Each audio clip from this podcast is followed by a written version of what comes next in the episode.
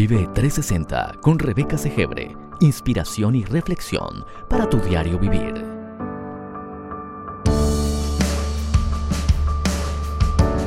Bienvenidos.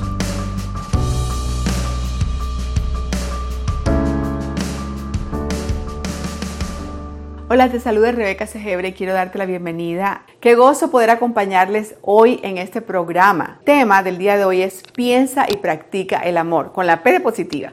Así es. Entonces hemos creado imágenes preciosas en nuestro Instagram, en nuestro Facebook y yo creo que a ustedes les van a encantar no solamente compartirlas, sino que nos encantaría que tú también hicieras comentarios debajo de cada una de estas gráficas y nos dejes saber algo de lo que la enseñanza de hoy te, ayudó, te motivó, te inspiró. Bueno, hoy vamos a estudiar la palabra de Dios y quiero que hagamos una declaración y dice así, conmigo, hoy vamos a estudiar la palabra de Dios y yo sé que la palabra de Dios es viva y poderosa. La palabra de Dios me da vida y me da el poder para vivir. La palabra de Dios penetra mi alma y mi espíritu y me transforma. La palabra de Dios sana mi cuerpo y mis huesos. La palabra de Dios es mi alimento. Así que estamos listos para recibir el alimento que fortifica nuestro espíritu, nuestra alma y también nuestro cuerpo en estos momentos. Entonces, hoy quiero hablarles acerca de piensa y practica el amor. Como les decía, esta es mi serie de positiva y hay un poder en ser positivos. Yo creo que es importante en los momentos que estamos viviendo en el día de hoy que nosotros entendamos que no estamos hablando de positivismo o optimismo irracional, pero sí hay un poder en ser positivos. Y nosotros como cristianos tenemos muchas razones por las cuales tener actitudes y emociones positivas, aún en medio de las circunstancias difíciles. Así que yo creo que una persona se puede mantener con una actitud positiva, ah, aunque en la vida hayan situaciones que traten de arrancarnos la paz, ah, porque nosotros podemos esperar en Dios y podemos trabajar en nuestros sueños, mientras que el resto de las personas puede que estén con mucho temor. Y no me tomen a mal, yo sé que a todos nos llega el temor, a todos nos puede llegar la desesperación, pero no tenemos que quedarnos allí, esa es la esperanza de nosotros los cristianos. Entonces, en este estudio vas a encontrar consejos, yo espero que te, sirvan. También eh, puedes ver en nuestro PDF Puedes bajarlo y también hacer los ejercicios que hemos creado para ti, para que nos puedas acompañar. Nosotros, si tú estás en línea y nosotros aquí en presentes, tú también puedas participar de este estudio maravilloso. Entonces, ah, mis consejos van a ser para cómo vas a hacer tú para vivir de manera positiva, sobre todo utilizando la P de positiva, el pensar y practicar el amor. Entonces, cuando nosotros no somos muy positivos, es fácil dejarnos eh, arrastrar por el dolor, los traumas, la ansiedad causada por las circunstancias. Y estamos viviendo momentos de esa manera. Pero estudios nos muestran que una actitud positiva puede hacer algo maravilloso en nuestras vidas. Y yo voy a leerlo. Voy a leer lo que la ciencia nos dice acerca de los beneficios de tener una actitud positiva y luego vamos a hablar de por qué nosotros podemos tener estas emociones debido a que nosotros tenemos a nuestro Dios y Padre Celestial. La ciencia nos dice los beneficios y estos son, las emociones positivas no pueden inundar nuestro cerebro con dopamina y serotonina, que son sustancias químicas que no solo nos hacen sentir bien, sino que crean la conexión entre los centros de aprendizaje de nuestro cerebro a niveles superiores. Yo pienso que es un gran beneficio, por lo tanto deberíamos tratar de tener una actitud positiva. También dice que estas emociones positivas, ahora habla de las emociones y también los sentimientos, las emociones positivas nos ayudan a organizar información nueva. O sea, si tú estás estudiando, tú quieres aprender algo nuevo, necesitas tener una emoción positiva, una actitud positiva para mantener esta información en el cerebro más tiempo y recordarla más rápidamente cuando tú la necesitas. Ok, otro beneficio es nos permite realizar y sostener más conexiones neuronales, lo que nos permite pensar en una forma más rápida y creativa. Todos necesitamos tener eh, esa creatividad que nos ayuda en momentos difíciles para poder nosotros decidir una salida con la ayuda de Dios. Nos ayuda a ser más hábiles en el análisis de datos complejos y la resolución de problemas. Es increíble que cuando tú tienes una actitud positiva, pues vas a estar listo para poder tener estrategias y decidir cómo resolver los problemas. Ahora, la emoción más fuerte de las emociones positivas es el amor. Es por eso que nosotros hemos comenzado con piensa y practica el amor. El amor nos puede mantener en, actitud positiva y con esa emoción positiva, aún en medio de circunstancias bien difíciles. ¿Sabes? Jesús dijo, porque de tal manera amó Dios al mundo, porque de tal manera amó Dios al mundo, que envió a su Hijo unigénito para que todo aquel que en él cree no se pierda, mas tenga vida eterna. Pero me detengo en la parte donde Jesús dice, de tal manera, de tal manera inmensa, cuando dice la segunda parte, nos da a entender de que no es cualquier manera, de la manera como Dios nos amó. Es una manera grande, poderosa, maravillosa, es un amor perfecto. Pero lo primero que necesitamos para mantenernos positivos nosotros es creer que Dios realmente nos ama. Porque tal vez nosotros sabemos porque lo leímos en la Biblia, que Dios nos ama, pero tal vez no lo creemos, ¿cierto? Entonces lo primero que necesitamos hacer para convertirnos en personas positivas es, tenemos que creerlo. ¿Y cómo lo creemos? Pues, ¿cómo hacemos para creerlo si de pronto no lo hemos creído? Pues tenemos que volvernos a describir a nosotros mismos como personas amadas por Dios si nuestro cerebro tiene en su cabecita, nuestro cerebro siempre se va a pensar, es que Dios no me ama, es que Dios está rabioso conmigo, está enojado conmigo. Nosotros tenemos que hacer algo en nuestro propio cerebro, repetir algo, decirle algo, hacerle saber algo a nuestro cerebro de una manera positiva y real, lo que, lo que nosotros queremos sentir, porque es la verdad y que nos ayuda también en nuestras vidas. Entonces debemos comenzar describiéndonos a nosotros mismos. ¿Por qué? Porque precisamente eso, porque vamos a tener que ganarle la batalla a, la negatividad, poniendo la atención en el amor de Dios y creyéndolo. Y si no lo creemos, la mejor manera es repetirlo, leerlo en la palabra y repetirlo, porque de esa manera no estamos repitiendo algo que nos parecería bonito, nos parecería eh, propicio, nos parecería bueno para nosotros, pero ¿qué tal si podemos repetir algo que es bueno, propicio, maravilloso, pero también es real? ¿Por qué? Porque lo dice la palabra de Dios. Entonces, un ejercicio que nosotros podemos hacer es que cuando estoy en la mañana en el baño y tengo esas palabras claves en el espejo, por ejemplo, o tal vez en tu mente, si ya te las sabes de memoria, puedes comenzar colocándolas en el espejo. Y es algo que yo he colocado para que tú recuerdes en el espejo. Ah, he colocado para que mis hijos también recuerden en el espejo de sus baños en algún momento las palabras yo soy amada. Es real, ¿cierto? Nosotros sabemos que somos amados. Entonces yo puedo repetir, yo soy amada, yo soy aceptada, yo soy suficiente y por lo tanto soy positiva, ¿verdad? Entonces yo te invito a que hagas tú lo mismo. Si puedes escribirlo, colocarlo en un espejo, colocarlo en tu oficina y si puedes repetirlo en la mañana, en la noche y de pronto, como yo, ya lo sabes de memoria y lo puedes decir sin necesidad de verlo, sino que lo estás viendo en tu mente. Así que la frase del día, ¿cuál es? La frase del día es, yo soy un ser amado y aceptado en Dios. Yo amo a los míos, mi comunidad y el mundo con el amor que procede de Dios. Esto significa que yo practico el amor. Por eso hemos, hemos eh, titulado esta, este estudio piensa y practica el amor, porque no es suficiente solamente con pensar de que somos amados, sino también practicar el amor. Bueno, la tarea para nosotros es una manera rápida de que nosotros podemos mantenernos positivos y que podemos eh, realmente describirnos a nosotros mismos como personas amadas es un ejercicio que les he entregado también en, esa, en ese PDF, en esa hoja, y que creo que ustedes lo pueden hacer, ¿verdad? Es donde tú te describes y puedes decir en voz alta, Dios me ama. Dice, la mayoría de las personas me describen como una persona y pones un adjetivo. Tal vez el adjetivo que tú puedes colocar es, la mayoría de las personas que me conocen me describen como una persona inteligente y además muy juiciosa, ¿verdad? Y mis amigos están de acuerdo, pero tengo algunos otros que podrían decir que puedo ser un poco rebelde, ¿verdad? Y a veces lo soy. Algo que me apasiona hacer es leer, tocar la guitarra, ¿verdad? Colocas ahí ejemplos de lo que a ti te gusta.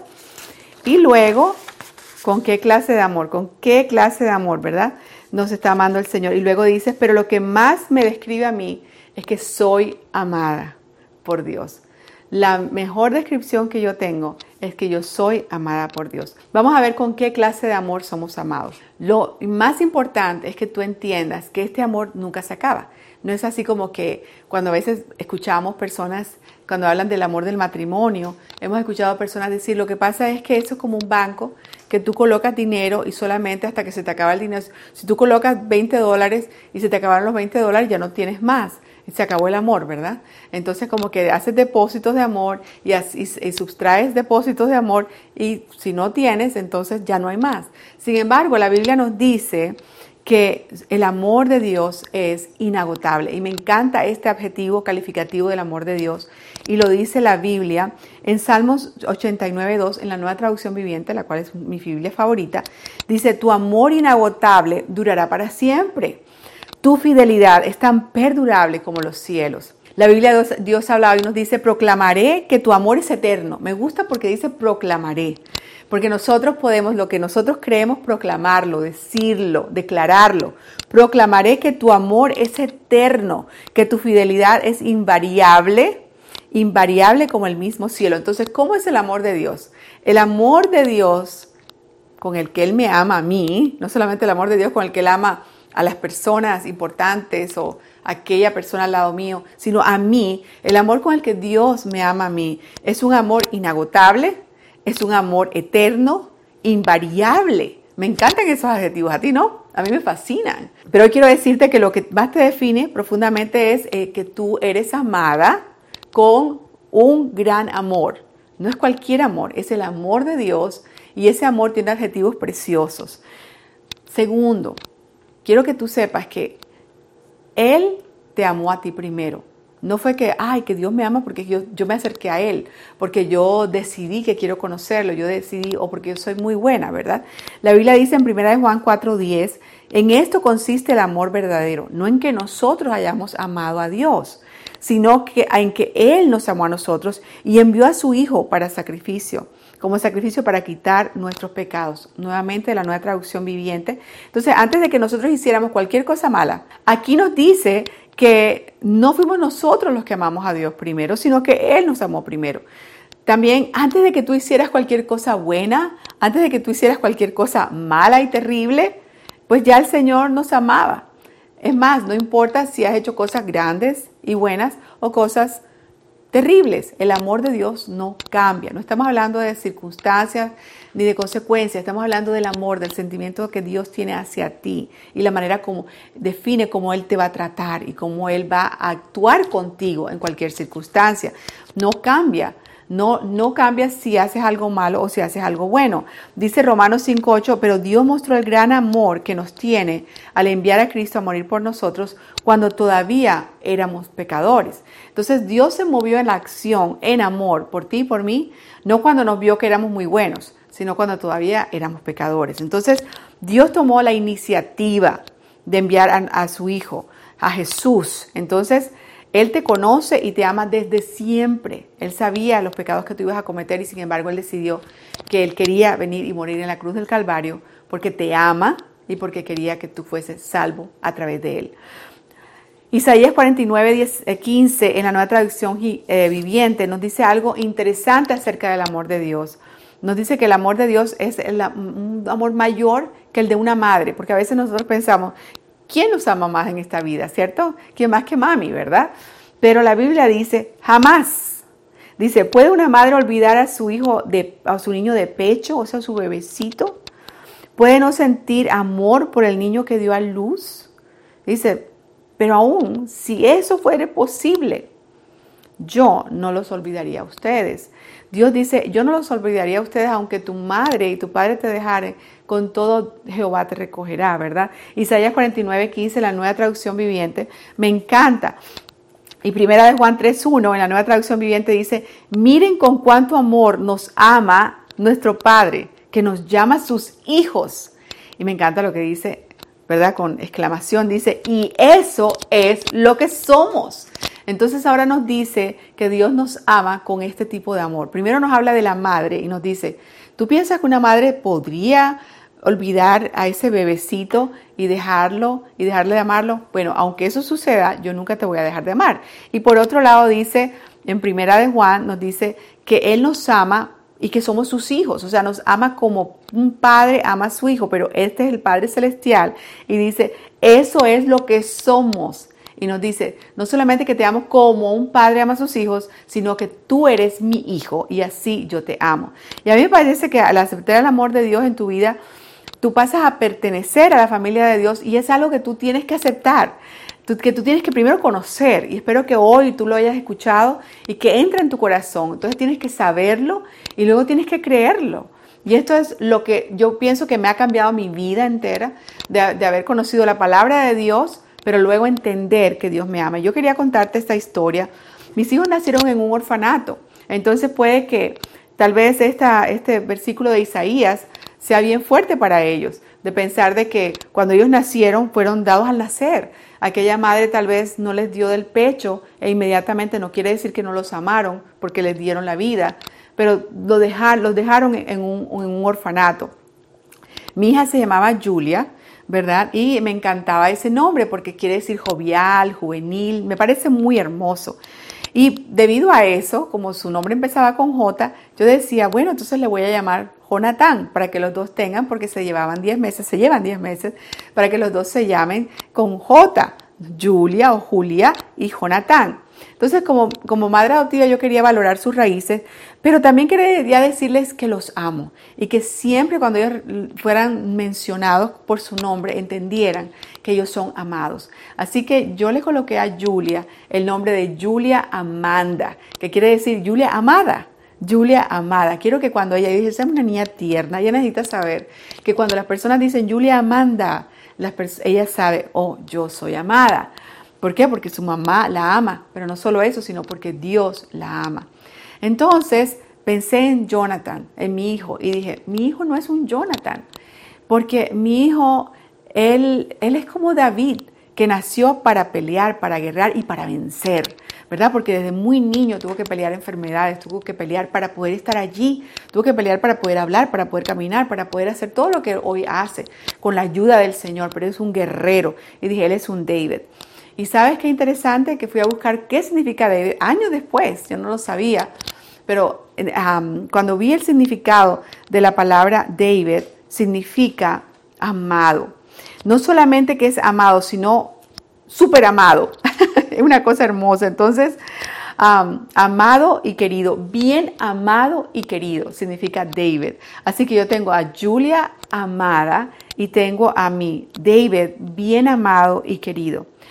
Lo más interesante es que un día mi hija me preguntó cuál era mi segundo nombre, porque yo a ella le di el segundo nombre de Amada. Y yo le dije, bueno, Julia, la verdad no tengo segundo nombre. Y me dice, mami, tú eres Rebeca Amada. Así que eso hizo una gran diferencia en mi vida, poder ver que mi hija también me, me dio mi segundo nombre y lo recibí de parte de Dios. Entonces, el amor es la emoción más positiva de todas y es lo que nosotros queremos compartir en nuestra familia, en nuestra comunidad. Transforma la vida de las personas. Nosotros le damos demasiado valor a las emociones negativas, como el temor. Y nosotros muchas veces cuando estamos metidos en esas emociones negativas y alguien se atreve a llegar a nuestras vidas, a hablarnos de una emoción positiva como el amor, lo descartamos como que, ay, ya vienes tú, ¿verdad? Ah, ya vienes tú con esas ideas positivas, ¿no? Pero tú te vas a quedar ahí en el temor porque las emociones negativas son fuertes, es como si te gritaran, ¡ah! Y las emociones positivas son como, son como un ungüento, son como un susurro. Entonces, nosotros, cuando estamos escuchando ese ruido y estamos asustados, pensamos que lo que necesitamos es huir y salir corriendo y hacer todo tipo de cosas irracionales. Sin embargo, si nos sentamos, si permitimos que la emoción más grande de todas, positiva, que es el amor y el amor de Dios, nos inunde el corazón, nos vamos a dar cuenta que vamos a tener nuestra mente, nuestro corazón, nuestra alma y nuestro espíritu listo para tomar mejores decisiones, amigo. Eso es lo que tú y yo necesitamos. Yo soy amiga, yo soy amada, perdón. Ah, y esto es importante en mi vida. El amor es la emoción más positiva. Así que ahora mismo busquemos lo que está sucediendo en el presente, ¿verdad? Todos podemos ser, eh, puede que estemos afectados directamente o indirectamente, porque el mundo entero está afectado por lo que está pasando. ¿Qué podemos hacer? ¿Cómo es esto de una actitud positiva nos puede ayudar aún en este momento? ¿Es simplemente algo frívolo, como les dije? No. Voy a decirte cuáles serían las ventajas ahora mismo de que nosotros podamos tener esta emoción, dejar que el amor nos inunde. Podemos inducir significado positivo a este acontecimiento que te está pasando ahora mismo, que tal vez no es muy positivo. Expresando que expresando aprecio, amor, gratitud por las cosas simples que tienes en este momento. Segundo, Las emociones negativas nos hacen ver solo un punto. No, te, no dejes que, que solamente esta, esta emoción negativa te haga ver solamente hacia un solo lado.